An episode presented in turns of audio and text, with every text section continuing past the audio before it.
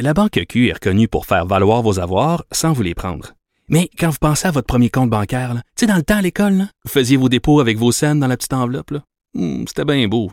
Mais avec le temps, ce vieux compte-là vous a coûté des milliers de dollars en frais, puis vous ne faites pas une scène d'intérêt. Avec la Banque Q, vous obtenez des intérêts élevés et aucun frais sur vos services bancaires courants. Autrement dit, ça fait pas mal plus de scènes dans votre enveloppe, ça. Banque Q. Faites valoir vos avoirs. Visitez banqueq.ca pour en savoir plus. Bon, parlons encore et toujours de ce fameux dossier qui n'en finit plus de finir. Je, vais appeler ça le dynastie de l'écologie. Euh, L'espèce de récupération gate dans lequel on se trouve en ce moment à Montréal, au Québec, au Canada, même à l'échelle planétaire.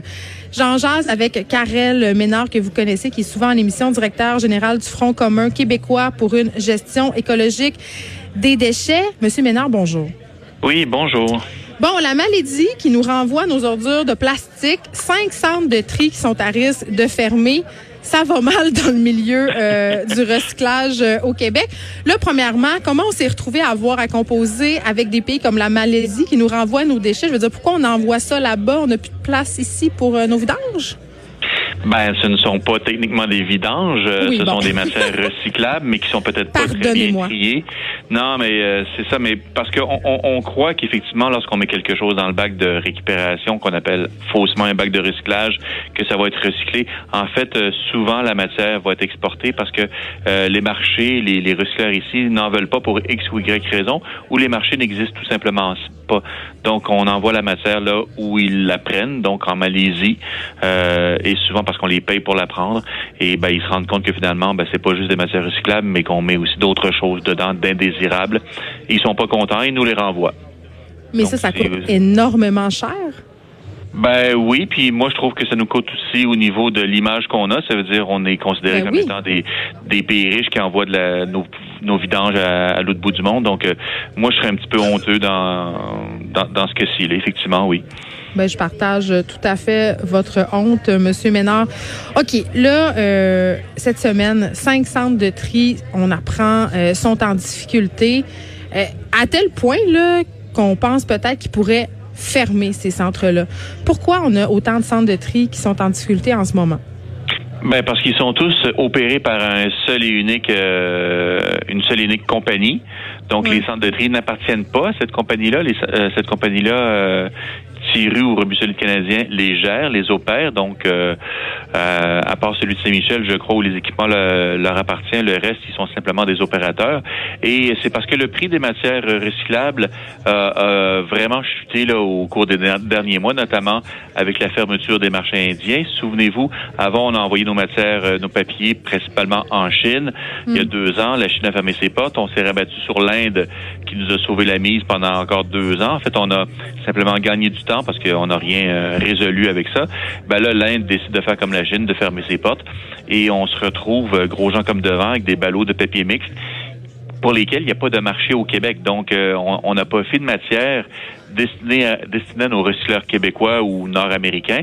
On a fait d'une matière destinée à l'exportation. Et là, nos, euh, nos acheteurs étrangers, en fait, ceux à qui on les vend, parce qu'on paye maintenant pour les... euh, en fait, on les vend, on les vend pas, on paye pour s'en débarrasser, ben ils en veulent plus. Donc, ouais. On est pogné avec. Et là, ben, la compagnie veut se faire payer davantage. C'est-à-dire, c'est, c'est, malheureux, mais elle a comme un monopole de la gestion des centres de tri dans la grande région de Montréal. Donc, on est un petit peu pris en otage. Euh, elle dit qu'elle va s'en aller si jamais on lui donne pas les millions de dollars qu'elle demande. Euh, ils nous ont fait la même chose il y a environ euh, un an et demi. C'est-à-dire, la ville de Montréal leur a donné presque 30 millions de dollars supplémentaires qui n'étaient pas prévus. Euh, ben là, ils refont le même stratagème à Montréal et aussi au Saguenay. Et là, qu'est-ce que ça voudrait dire euh, pour le Québec, Karel Ménard, si ces cinq centres-là fermaient?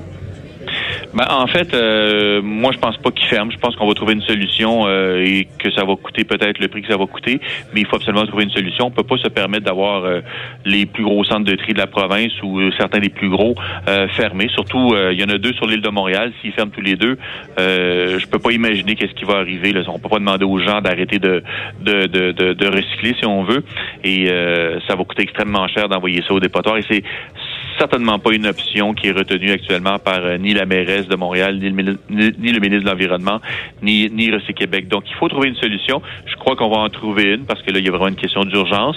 Euh, non seulement parce que ça s'accumule à l'extérieur des centres de tri, mais aussi parce qu'il y a une crise de confiance euh, des citoyens qui... moi, la première, là, il y avait des, y a des ben, articles qui sont sortis pour dire que le trois quarts, qu'est-ce qu'il y avait dans mon bac de récupération, ça se ramassait au vidange. Ça me donne pas tellement envie de rincer mon pot de yogourt.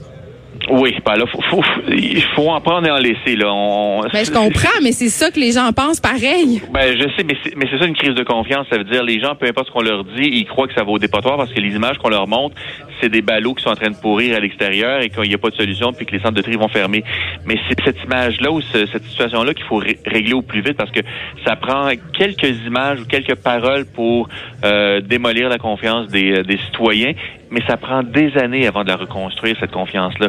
Donc, il faut faire extrêmement attention à ce qu'on dit, à ce qu'on montre. Je parle au niveau des pouvoirs publics. Et d'ailleurs, je les trouve un petit peu absents ces, ces jours-ci, les pouvoirs publics, là, parce que j'aimerais ça aussi qu'ils nous rassurent. Euh, mais bon, c'est leur, c'est leur décision. Mais euh, moi, je vous dis, écoutez, euh, continuez à mettre euh, vos matières recyclables dans le bac de récupération. C'est la meilleure chose à faire. le problème, c'est pas le citoyen ou le consommateur. Le problème est en amont. Ça veut dire au niveau des, des producteurs. Ça veut dire ceux qui produisent des biens de consommation et aussi en aval au niveau du recyclage. C'est-à-dire, on a beaucoup développé la récupération par le passé, mais on a oublié de développer le recyclage parce qu'on a beaucoup misé sur l'exportation de nos matières recyclables et on a très peu développé notre industrie du recyclage ici au Québec. Donc, on est pris avec une situation qui, qui était prévisible depuis des années et aujourd'hui, ben, on, on est en plein dedans là. Je trouve ça intéressant euh, ce que vous dites, M. Ménard, par rapport à la confiance, parce que c'est long gagner la confiance des gens, c'est pas long la perdre, mais ce qui a été long aussi au Québec, ça a été de convaincre les gens de recycler. Et là, c'est dommage parce qu'on est en train de reculer. Je suis entièrement d'accord avec vous. Et souvent, c'est c'est le citoyen qui est au cœur du succès de la récupération au Québec. Oui, il y a les producteurs, oui, il y a les centres de tri, mais c'est le citoyen qui on demande de mettre les bonnes choses au bon endroit et surtout de participer. Le citoyen actuellement met encore juste, juste, hein, 64% de ce qui est recyclable dans le bac. Ça veut dire, il en on ne sait pas trop euh, quoi mettre des fois, c'est vrai. Ben, je sais, mais parce qu'on lui parle pas aux citoyens, on fait pas de sensibilisation, suffisamment de sensibilisation et d'éducation. Ça, c'est le maillon faible parce qu'on considère que c'est une dépense qui sert à rien de faire des campagnes de, publicité pour dire aux gens quoi faire exactement avec les matières recyclables, alors que c'est un investissement. On aurait beaucoup plus, beaucoup moins de problèmes en fait si les gens participaient davantage et participaient mieux, mais on leur donne pas l'occasion justement de s'améliorer ou très très peu. Et euh, ça c'est très, très malheureux. C'est plate parce que plusieurs citoyens qui se sentent un peu coupables, qui se sentent pointés du doigt. Puis tu sais, j'évoquais les nouvelles un peu euh, un peu poche par rapport au recyclage qu'on a eu dernièrement. Puis je comprends les gens qui se découragent puis qui recyclent pas vraiment. Mais justement, qu'est-ce qu'on peut faire pour revaloriser le fait de recycler? Parce que vous avez parlé tantôt euh, du fait que nos principales instances soient un peu absentes du débat. Il faudrait aussi que ces instances-là rouvrent le portefeuille un peu là. Euh, ben oui, mais aussi surtout les producteurs, parce que moi, c'est pas la ville de Montréal à payer pour les producteurs euh, de produits? Oui, mais en fait, si un produit n'est pas recyclable ou moins recyclable qu'un autre ou n'a pas un contenu minimum recyclé, ben, il devrait coûter plus cher à l'achat pour faire en sorte que les produits les moins chers, ben, c'est ceux qui sont les meilleurs pour l'environnement. C'est ça là, euh, ce vers quoi on devrait se diriger. Là, on fera pas ça du jour au lendemain, on s'entend, mais c'est ça la, logique de ce qu'on appelle la responsabilité élargie des producteurs. Mais moi, je comprends pas pourquoi ça serait la ville de Montréal à payer pour euh, un gestionnaire de centre de tri qui veut plus gérer des, matières recyclables, pourtant euh, avec un contrat un bon et du forme, alors que la ville de Montréal par exemple, n'est pas responsable des circulaires qu'on accroche au poignet de porte des. Euh, oh, partez-moi pas ces circulaires.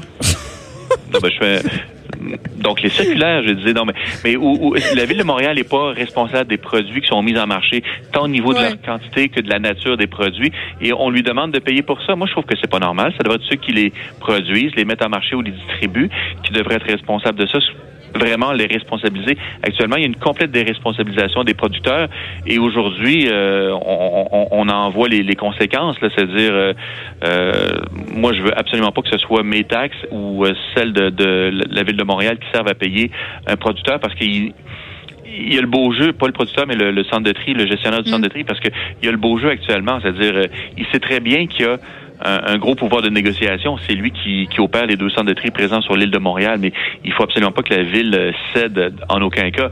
C'est sûr qu'il va y avoir des dommages collatéraux. Moi, j'en suis convaincu. Euh, C'est-à-dire certainement des matières qui seront pas nécessairement recyclées euh, comme on l'entend.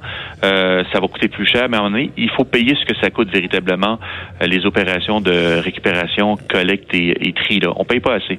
Bien dit, Karel Ménard, directeur général du Front commun québécois pour une gestion écologique des déchets. J'ai envie de terminer euh, avec une petite anecdote. Tantôt, je suis allée chercher un colis que j'avais commandé sur Amazon. Je sais, honte à moi euh, qu'on me conduise au port de la ville. C'était une petite bouteille de rien emballée dans une très, très, très grosse boîte en carton avec beaucoup, beaucoup d'emballage en carton et c'était complètement inutile. Taxons le suremballage aussi, moi je dis. Ben, il faut, faut l'abolir carrément. faut l'interdire. Merci de nous avoir parlé. OK, bye.